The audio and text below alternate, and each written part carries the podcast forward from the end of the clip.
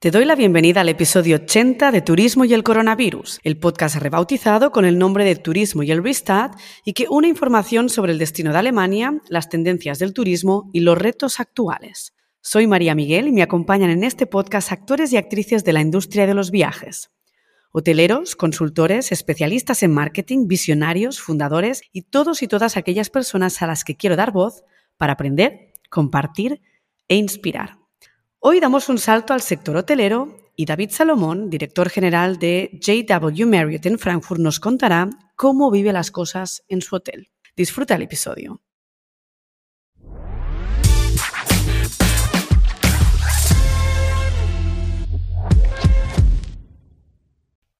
Buenas tardes, David. Bienvenido al podcast de Turismo y el Restart. Buenas tardes. Muchas gracias. De nada, a ti. En los últimos episodios, David, hemos estado hablando de todo lo que, lo que ha implicado este restart. Hemos hablado con agencias de viaje y evidentemente no me quería perder un hotelero. Hablamos con un hotelero en plena pandemia, lo hemos de hecho comentado en off, y hablamos sobre todo de ese optimismo. Ahora lo que toca es el enfoque de realidad. Ha pasado la pandemia, tenemos ese restart y seguramente tendrás muchos retos a los que combatir. Desde el DMC, aquí en Berlín notamos el sufrimiento de la hotelería sea porque nos sale directamente en una petición en autoresponsor del, del departamento de reservas, que no pueden ser tan rápidos en contestar como hace pues, un par de años, o incluso vemos que se están aplicando cambios, como puede ser en algunos hoteles el tema de la limpieza de las habitaciones, sea o porque no hay personal suficiente o porque se quiere concienciar al cliente del cambio climático. Ahí tú nos vas a dar tus versiones y será un placer discutir todos esos aspectos contigo. Así que antes de, entrar en el detalle, dinos quién eres. Para conocerte mejor, compártenos tu trayectoria hotelera hasta llegar al JW Marriott de Frankfurt. Cuéntanos. Perfecto, pues mi nombre es David Salomón. Soy alemán. Mi madre era colombiana, mi mujer es española, es de Barcelona. Y bueno, yo eh, hice mi, colegio, fui al colegio en, Alemania, en el sur, en Múnich. Eso es lo que llamo mi casa y mi otra casa es Barcelona, donde he pasado eh, muchos años de, mi carrera y de mi vida. Después del colegio yo me, bueno, quise experimentar el mundo hotelero y ya sabía que la hotelería era lo que me llamaba la atención y me fui a, a estudiar a Viena. Y pasé unos años en Viena estudiando hotelería. Y bueno, en esos tiempos eh, la opción para ver el mundo era viajar y, no había Ryanair o no ese extenso como hoy, sí que, bueno, era lo perfecto para mí. Me fui, tuve, tuve también suerte que me, que me aceptaron mi primer trabajo en un hotel de super lujo, el Península de Bangkok, y, y comencé mi carrera en el, en el Península de Bangkok. Desde ahí hubo una, una, crisis grande que fueron los 9-11 en, en, Estados Unidos, en Nueva York. Sí el resultado fue que, que, me tuve que regresar a Europa porque bueno, fue, fue muy duro para, la, para el turismo y la hotelería y, y, me fui a Hamburgo y estuve trabajando en Hamburgo en un Raffles Vier, se llama, un hotel muy emblemático en, eh, en Alemania, uno de los más conocidos, más lujosos. Estuve ahí casi un año y medio y de ahí otra vez quería ver el mundo y me fui a, me fui a Londres y empecé a trabajar ahí en el Hotel Claridge's. En su tiempo era parte del Savoy Group y se cambió a Mayborn Hotel Group, pero es uno también de estos hoteles increíbles en el mundo que la gente conoce de Nueva York, de Londres, de Hong Kong. Y estuve ahí trabajando de noche, de gerente nocturno. Y de ahí pues dije, ah, bueno, hablo español, quiero ver el mundo, qué posibilidades hay y, me ofreció Four Seasons una, una oportunidad en, en, Costa Rica y me fui a un resort en Costa Rica, era el Four Seasons Península Papagayo, bueno, en la selva, diría, algo completamente diferente a Bangkok y a, y a Londres y Hamburgo. Subí ahí rápido de posición y para mi carrera fue muy bien Hmm. Pero otra vez, joven, sin pareja en su tiempo, después me, me pica otra vez, tengo algo nuevo y me regresé a Múnich. Hmm. Y en, en, Múnich tuve eh, la oportunidad de empezar con un grupo con el que después seguí por bastantes años, por casi siete años, seis años y medio estuve con el grupo Mandarin Oriental.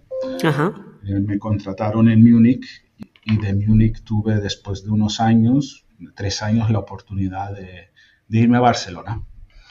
Y en Barcelona pues empecé en el Mandarin Oriental de Barcelona, hoy en día muy muy conocido, hotel en España, uno tal vez de los mejores hoteles en, en Europa. Y empecé un año antes de la apertura, así que en pura obra. Y trabajaba con un, mi, general manager en su día, una persona increíble, un director increíble, muy conocido también en España, señor Luis Marcó, que también hizo la apertura en su día del Hotel Arts en los Juegos Olímpicos y él me dio mucha, mucho espacio para crecer. Estuve con, con Mandarín Oriental, bueno, hasta el año 2000, a finales de 2010. Estaba buscando yo después un hotel más grande, con, más movimiento.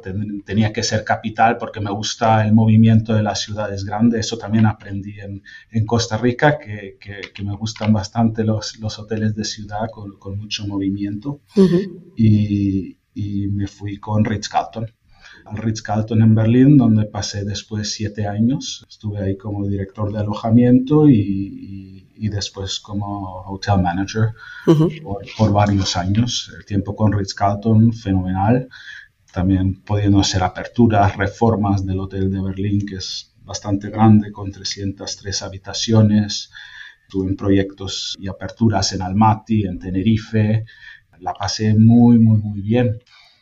Y después, bueno, siempre habíamos dicho, si algún día tenemos la oportunidad de regresar a, España o regresar a Barcelona, pues iremos a, vamos a por ello. Y ah, en 2018 me llegó una llamada de una compañera, ex compañera de Mandarin Oriental, que estaban llevando un, un real estate, una development con dos hoteles, una apertura nueva, un hotel bastante nuevo, golf course de muy grande, y, con muchas villas, un campo de fútbol, viñedos mm. cerca de Girona. Mm. Fui a verlo y era absolutamente increíble. Se llama PGA Cataluña mm. Resort y, y fui ahí. La pasé muy bien, pero después de más o menos un año me llegó una llamada de lanzando otros dos y dijeron, mira, David, esto es nuestra visión, tú nos puedes ayudar, queremos posicionarlo como uno, bueno, un, un, hotel de boutique de super lujo y, queremos que este sea el primero y que después del hotel en Barcelona pues podamos abrir otros. Y, y me gustó muchísimo el proyecto, me gustó también mucho que la familia era austriaca y tenía el trabajo en España. Era para mí una combinación perfecta porque tenía la, casa central en Viena y yo también entre la cultura pues comunicaba ¿no? entre, entre las dos culturas. Como sabes, es de cultura pues Alemania y España son completamente diferentes en forma de trabajar. Y pues estuve ahí por eh, bueno, casi tres años y medio, cuatro años, posicionamos el hotel desde cero, diría, llegué seis meses después de la apertura, lo, lo nombraron al segundo año tercer mejor hotel de España y, el tercer año nos dieron el premio de Condé Nast Reader's Choice de mejor hotel oh. de España. Abrimos un, también con un, con un chef, creo que el primer chef madrileño que fue a Barcelona, Rodrigo de la Calle, que es muy conocido todo lo que es vegetales, lo acaban de nombrar el segundo mejor restaurante de, para vegetales en el mundo, con el restaurante que tiene en, Madrid, el Invernadero, y, nosotros abrimos con él el restaurante Villens, enfocándonos en, la cocina vegetariana y, vegana, y, fue fantástico poder probar algo así. De todas formas, bueno, como el, mundo hotelero es muy pequeño, me llamaron y, como Ritz-Carlton también es parte de Marriott, me llamaron de la, de la casa central de esta compañía, que nosotros aquí somos una, una franquicia de, de, Marriott, con las oficinas centrales en Múnich, y me llamaron, David, mira, tienes experiencia en reformas, eh, has abierto creo que ocho hoteles llevo, que apertura, ocho aperturas de hoteles, nuevo posicionamiento de marca, que también lo has hecho. Conoces hoteles grandes, pequeños. ¿Qué tal este 220 habitaciones o 218 que tenemos aquí en Frankfurt y un takeover? El hotel donde estoy ahora mismo era un Jumeirah hasta el 30 de marzo y, el primero de abril se convierte en un JW Marriott. Que claro, eso es eh, muy interesante. Así van las cosas hoy en día y encajarías bastante bien con, con, lo que, con tu experiencia. Eh, te gustaría hacerlo y entonces para nosotros o es España o es Alemania. Lo hablamos en casa y dijimos, mira, es tiempo para un nuevo reto. Claro. Nos vamos a Frankfurt y aquí estoy. Con las nubes, con las nubes y el cielo gris, aunque yo creo que Frankfurt es más soleado que Berlín. Ah, puede ser, pero bueno, estoy también contando los días hasta hasta el 23 de diciembre que nos vamos por una semana a, casa, a Barcelona. Ya, hay que bajar de vez en cuando. Sí, yo te entiendo muy bien, pero bueno, eso está muy bien también en Frankfurt. Cuéntanos sobre el hotel, porque tú lo has comentado, ¿no? Cosas que pasan, has hablado de que antes la casa era Jumeirah, ahora pasa a ser un JW Marriott bueno, hemos visto que Marriott ha hecho un montón de adquisiciones también al mismo tiempo durante la pandemia, nuevas inversiones, ha habido muchos cambios y realmente Marriott ha, tomado un buen carrerón durante esa pandemia, la ha aprovechado muy bien. Cuéntanos sobre este hotel y, un poco pues cómo ha sido hacer esa reapertura o esa apertura en el Restart. Pues muy interesante porque te tienes que imaginar que de un día al otro le cambias la marca y, y eso pues tampoco tienes el tiempo para preparar como en aperturas nuevas, donde en aperturas nuevas no tienes todavía clientes y dices, mira, me quedan cuatro semanas y entonces, o, me quedan ocho o doce y puedo hacer todas las formaciones antes, introducir la cultura de la compañía, introducir la cultura de, servicio. Y en estos casos de un rebranding, pues no es posible. Tú no puedes entrar al hotel antes de que te entregan las llaves. Hemos tenido mucha suerte y también es, por supuesto, por Marriott y por Munich Hotel Partners, que es mi casa central de la, del Hotel JW eh, Marriott en Frankfurt, que te dan muchos tools, muchas herramientas, para, para formar a la gente, pero en ese tienes después, tienes que formarlos durante el tiempo que, bueno, estás funcionando. Claro para los empleados es algo muy difícil porque imagínate que tienes un Mercedes y tú sabes cómo conducirlo y, lo has estudiado cómo conducirlo y después de un día al otro te quitan la marca del Mercedes, te ponen el BMW y te dicen, mira, ahora lo tienes que conducir así, pero ese sigue siendo el mismo coche. Así que eso ha sido un gran reto. También creo que de cultura, viniendo una compañía de una zona del mundo y después una zona completamente diferente del mundo, como es Jumeirah y Marriott. Pero hemos, nos ha ido muy bien como, como se ha montado, como, como se ha explicado y con la ayuda de Munich Hotel Partners, con toda la estructura que tienen por detrás y también Marriott con todos los trainings con los entrenadores que, que, nos han mandado Munich Hotel Partners de los otros hoteles también, se ha podido introducir la cultura bastante rápido. Y al final estamos a 90% de los empleados que estaban con quisieron seguir y siguen con nosotros. Muy bien. Y eso, claro, ha sido, ha sido fundamental para el éxito que hemos vivido los últimos meses. Cuéntanos cómo es el panorama de hoteles de gran lujo ahora en, Frankfurt. Tenéis, bueno, yo sé que han habido cambios, Villa Kennedy de Rocofort de Hoteles ya no está. Sí, Sitúanos, porque la audiencia sí que son muchas agencias que les interesa ese aspecto. En Frankfurt, hotel de, de gran lujo, solo somos tres. Somos nosotros, el JW Marriott, el Sofitel y el Frankfurter Hof, que es parte de Steigenberger. Es un hotel muy clásico. Sí nosotros somos el único rascacielos en el centro, con eh, vistas espectaculares. Nosotros hemos tenido mucho éxito este año. Este hotel, seguramente o seguro que es también por Marriott Bonvoy, el programa de, rewards y de, miembros que tienen en el mundo, que han cambiado, tal vez han visto Frankfurt desde, otra, desde otro punto de vista y dicen, mira, si ya estamos viajando a Europa porque los vuelos entran al final a Frankfurt, yeah. Madrid, que será París y Londres. Cuando escogen a Frankfurt, pues, antes donde tal vez decían, mira, no tengo ningún hotel Marriott, tengo pocos hoteles de lujo, bueno, seguimos teniendo poco, pero no teniendo más, ahora dicen, mira, me quedo todavía una noche, Hmm. o en vez de quedarme en el aeropuerto, me quedo una noche más o dos y, y tengo Frankfurt como mi hub, JW como mi hub para visitar Europa y eso es lo que hemos visto durante el verano. Hasta diría que ha, ha habido más, más demand que supply. Eh, que eso es, es otra clase de ciudad, no se puede comparar con Berlín, donde hay excesivos hoteles de lujo, tampoco como Múnich, donde también hay muchos hoteles de Frankfurt, no tiene todavía ese número de hoteles de lujo.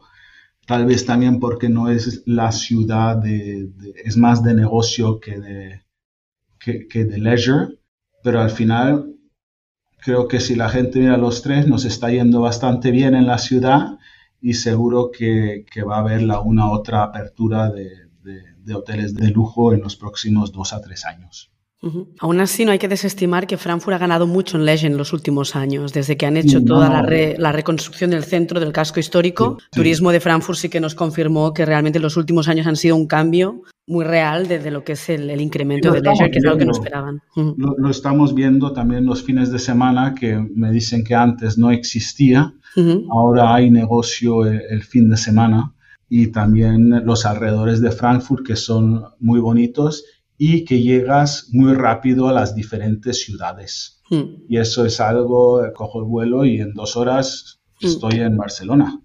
Claro. Y, y el aeropuerto aquí desde el centro está a 15 minutos. Ujú. Eso, eso no, no existe en, bueno, Madrid, Barajas está lejos, Charles de Gaulle tampoco está muy, muy cerca, Heathrow está, aquí es que estás, estás en 15 minutos en el aeropuerto. Es un hub, es un hub y eso lo vemos que la, así es como la gente está viajando. Ya nos está ayudando también mucho Marriott Bonvoy, es, es increíble la, el motor de reservas que tiene, que tiene Marriott. Bueno, Marriott es una marca enorme, con, con muchísimas marcas dentro de lo que es el grupo Marriott. Cuéntanos un poco el concepto particular de JB o JW. JW, bueno, es la marca original de lujo de Marriott. Nosotros aquí somos el tercero en Alemania, el tercer hotel de lujo que tiene Marriott en Alemania. Es el Ritz-Carlton Wolfsburg, Ritz-Carlton Berlin y nosotros. JW es más, no sé cómo decirlo en castellano, pero es to be present in mind, nourish your body, revitalize your spirit. Es más, es más natural, no es tan agresivo, es más para tú mismo relajarte. También eso, los materiales que, que se usan en el hotel, naturales, diría casi como un type of resort en la ciudad, Sí, algo donde puedes desconectar. Eso, eso es donde JW Marriott, donde nos vemos y, y encaja muy bien, bueno, con este edificio porque tienes vistas impresionantes de la, de la ciudad. Tenemos 25 plantas. Las habitaciones empiezan en la sexta planta, así que tienes desde todas las habitaciones, tienes fantásticas vistas viendo la skyline de, de Frankfurt, que es creo que una de las pocas con rascacielos en Europa. Y Sí. si tienes un buen día, puedes ver muchísimos kilómetros, muchísimos kilómetros. Y bueno, ahí es crear que estás en la ciudad, pero te puedes relajar y puedes be mindful, vivir el momento. En Berlín también vamos a tener un JW Marriott, el antiguo Maritim, de hecho, así que están haciendo toda la remodelación por partes. ¿Cómo es el caso de, de Frankfurt? ¿También estáis remodelando planta por planta, sala por sala?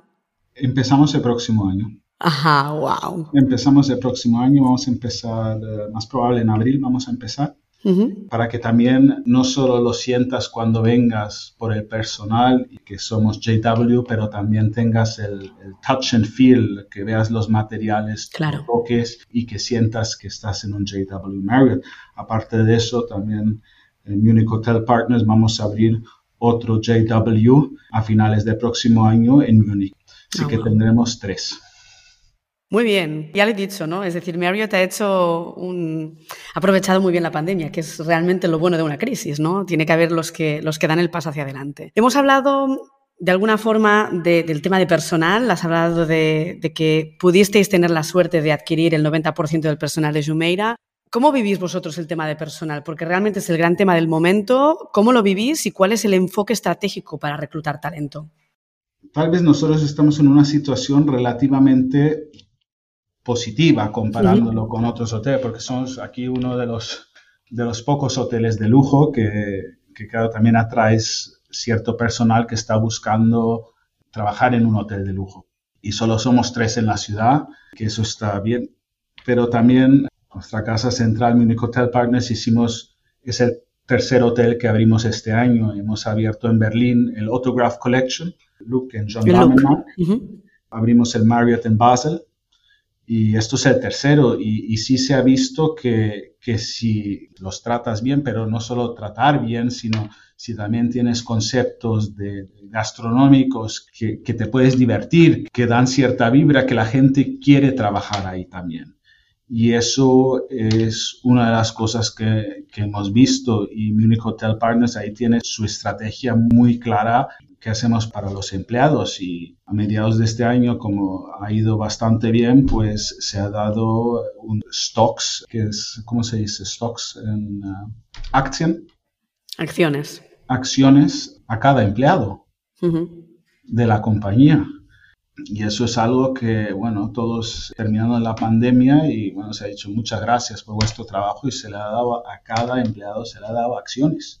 Hemos también cambiado nuestra forma de, vamos por los canales normales buscando a empleados, pero también hay recruiters que lo hacen por social media. Claro. Para mí algo también completamente nuevo pero ahí pues encuentras también a gente que no está necesariamente buscando ahora mismo, pero que lo ve y entonces, mira, sí, mira, me interesa. Y claro, eso por los portales que se usaban antes de la pandemia, eh, eso no lo... Ahí iba la persona que buscaba trabajo en ese momento. Pero con eso también hemos tenido bastante éxito por esos canales.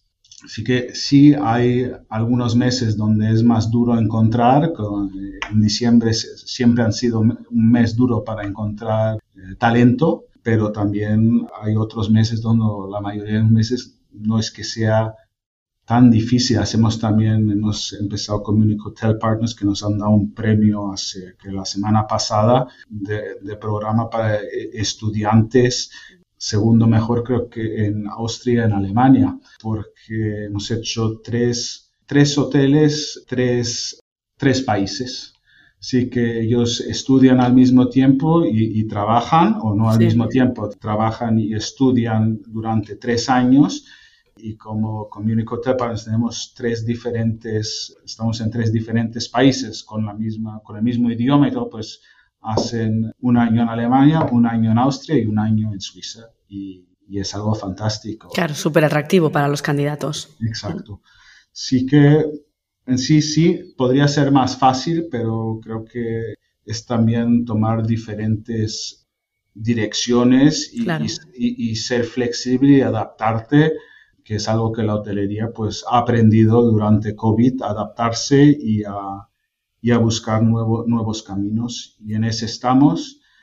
Tal vez no hay tanto talento como antes porque han buscado nuevas opciones, pero de todas formas creo que también es nuestro trabajo de hacerlo más atractivo. Mm, totalmente. Porque la gente que le gusta cocinar, le gusta cocinar, la gente que le gusta un trabajo de hospitality, como se dice, le gusta estar todo el día en un ordenador, no le gusta, tal vez se sabe, pero creo que ya espero que en los próximos años también se balancee otra vez todo. Sí, yo creo que es un ciclo que vamos a volver a, a, no estar en esa crisis permanente de personal, que va a volver a haber ese interés, pero sí que es cierto que tenía que hacer crack todo para para reinventarse, sobre todo a nivel de condiciones, ¿no? De hacer otra vez la hospitalidad y el turismo en general, muchos aspectos del turismo que tenían que reciclarse y, ser mucho más atractivos en realidad.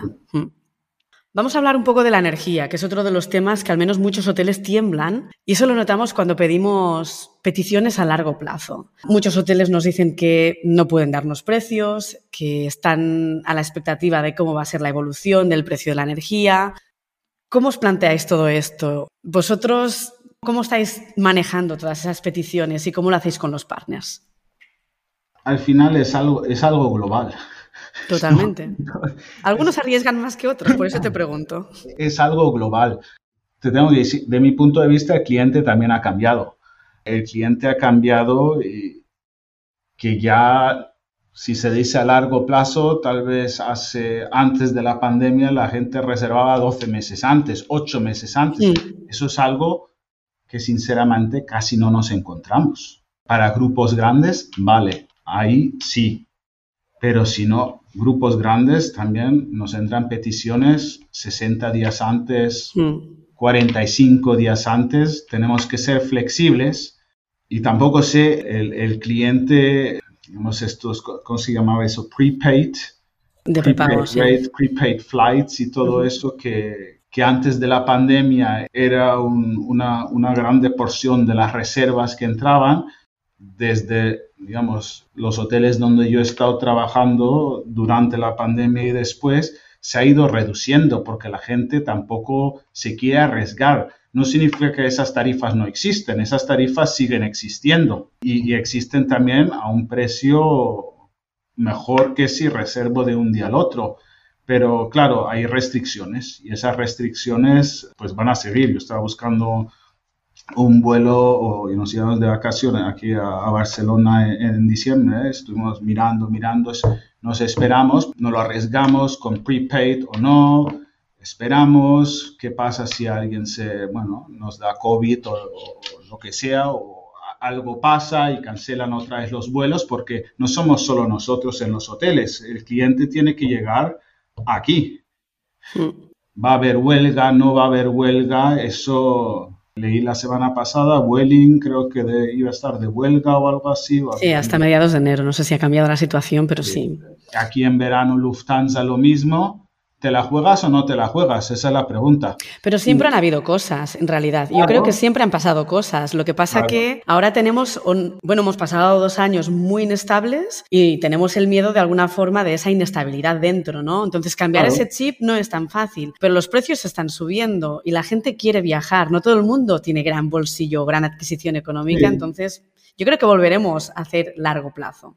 E, eso sí, pero es un mindset change eh, Creo que, va a pasar con el tiempo otra vez. Pero todo el mundo o, la mayoría de gente, pues, ¿estás listo para tomar ese riesgo o no? Y eso es algo que con el tiempo se va, como dices, cuando la situación se normalice otra vez, que en este ciclo, si se puede decir normalice, pero ya va a cambiar otra vez. Estoy seguro, pero la gente mucha ahora mismo no, no y los que pueden también, los que tienen, lo tienen ellos, pues, ¿para qué hacer el prepayment? Ya. También escucho de gente, agencias que, que, reservan en diferentes, diferentes países porque no quieren decidir todavía y apenas ah, deciden una semana antes, que también, claro, para los hoteles difícil porque tú tienes que planificar. Claro, es horrible. que nosotros tenemos que ser flexibles, pero controlarlo también porque no nos podemos, en una ciudad es un poco diferente, pero en un resort tal vez donde tienes reservas por 7, 14 días y te las cancelan una semana antes, pues es duro. Sí, bueno, son gajes del oficio, porque lamentablemente las agencias a veces hacen las peticiones de grupos a cinco DMCs distintos. Entonces están cinco personas o cinco agencias trabajando, de lo cual van a haber cuatro o incluso cinco cancelaciones, que es una locura. Sabiendo cómo está el sector, me parece lo peor, pero bueno, al final es lo que es y no podemos hacer demasiado. Yendo un poco a estos struggles que tenemos, fíjate que en nuestro caso, y te pregunto precisamente el tema de estrategia de precios o cómo lo hacéis a largo plazo, porque a nosotros lo que nos está pasando es que ciertos proveedores nos cambian el precio después de la contratación. Y yo me pregunto, ¿será capaz un hotel, de una vez cerrado el contrato, cambiarme el precio a los seis meses? Sería una locura, ¿no? A seis meses es difícil, la situación es difícil. Puede también que sea bueno, algo ético, ¿no? Decir, mira, si firmamos contrato, firmamos contrato, de todas formas los, los precios están subiendo. Sí. Y, hay, y hay, bueno, un país, ciudades diferentes. Es bastante difícil la cosa porque los, los precios también de lo que nosotros compramos o los hoteles, si es energía o mantequilla, leche. Lo que sea está subiendo de un día al otro. Y, hmm. eso es, es algo que hay que analizarlo y hacer el pricing de acuerdo a eso, con inflación y todo eso. Grupos a, seis meses, nosotros aquí no tenemos, a seis meses no nos están, no nos están firmando. Si fuera el caso, pues también es tener una, una conversación muy honesta y decir, mira, esto se presiona y si después cae, pues, pues bien. Pero tal vez empezar desde arriba y trabajarse hacia abajo en vez de de abajo hacia arriba. Pero claro, está bastante descontrolado, diría yo. Lo noto cuando voy al supermercado y, cuando, bueno, ya eh, la leche eh, sube 50 céntimos, eh, la próxima semana 70 y después está 1,50 euro por encima, ¿vale? Y, y, y es duro. Y en un hotel, pues no compras una mantequilla que te dura una semana eh, o, un aceite de oliva, es muchos aceites de oliva. No, no, está claro que una cosa es tener ocupación muy buena, pero si la rentabilidad no existe, pues no tiene sentido, ¿no? no, y la rentabilidad, María, también, eso es otra, lo que necesitamos también para después generar también el talento. Eso es algo que es un, es un círculo. Totalmente. si no tenemos opciones, pues necesitamos la rentabilidad para, invertir en el producto, en el hotel, en, para dar amenities a las habitaciones, para darle el servicio que después el cliente quiere y también para generar otra vez el talento y tener, poder financiar las, las formaciones y todo eso para después llegar otra vez, tal vez a la situación que se vivía antes de la, de la pandemia. Y que para una marca como la vuestra es fundamental, es súper necesario mantener todo esto, está claro. ¿Qué esperas para el próximo año? Pues situación global. Nosotros quedamos muy sorprendidos con, con este año, con, con, 2022. Fue una primavera y un verano increíble de, de negocio, de negocio internacional y también nacional en el sector donde, de lujo donde está, donde está el JW mucho mejor de lo que habíamos esperado. Ahora también, que normalmente en diciembre Frankfurt tal vez no está, está muy bien, noviembre ha ido muy bien, sí esperamos que esto siga el año que viene. Si ahora mismo estamos en una situación en Europa bastante difícil post pandemia y también una guerra que también está en parte de Europa, y, el negocio está entrando, pues espero que se normalicen esas cosas y entonces seguro que viene fuerte el próximo año. Para nuestro hotel va a ser un año súper interesante porque vamos a empezar con nuestras reformas. Vamos a poner un nuevo, nuevo concepto de gastronómico algo que encaja con Frankfurt. Hay muchos expats en la ciudad que tienen super experiencias en restaurantes en Londres o París y que hay espacio para más aventuras gastronómicas aquí en la ciudad. Restaurantes o conceptos gastronómicos donde uno se puede divertir, que también el equipo se pueda, se pueda divertir y también un soft refurb de las habitaciones que para tener el touch and feel de, de JW. Así que 2023, que venga. No, seguro que tú no te vas a aburrir. Hoy vamos a hacer a modo de cierre pregunta y respuesta rápida. Así que dime, dime de alguna forma qué realidad ves para el 2023, que ya veo que estás expecting, ¿no? Y, y con muchas ganas de que llegue. ¿Más MICE o más leisure? Leisure.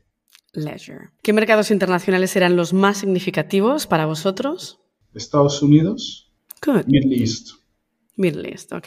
Fechas calientes con ocupación garantizada. Las ferias. Siempre, en Frankfurt sobre todo. ¿Qué departamento se encontrará con más necesidad de optimización? Finance, porque van a tener que contar mucho. Seguro, es verdad, es verdad. No dudo que va a ser el que va a estar rompiéndose la cabeza más rato. Ah, ¿Cuál será la principal queja del cliente? Quiero habitación. Necesito habitación. Claro, no hay disponibilidad, esa es muy buena. ¿Y vuestro gran valor diferencial? Location y las vistas. Increíble. Cuando vengas a Frankfurt me tienes que avisar las mejores vistas.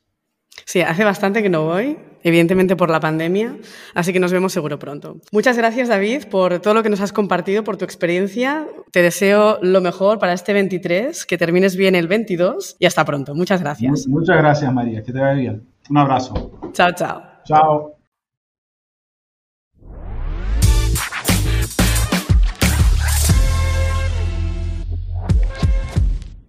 Espero que te haya gustado el episodio con David. Ante una situación difícil, adaptarse. David, al que se nota que le gustan los retos tras ocho aperturas hoteleras, no le asusta la situación actual, aunque confirma sus gaps y sus retos actuales. Seguiremos en el próximo episodio en el sector hotelero. Para ello, hemos invitado a Pau González, cofundador y director de ventas de RevenUp, una compañía creadora de estrategias en el área del Revenue Management y Sales Development. Su propósito, despertar potenciales e inspirar audiencias. Te espero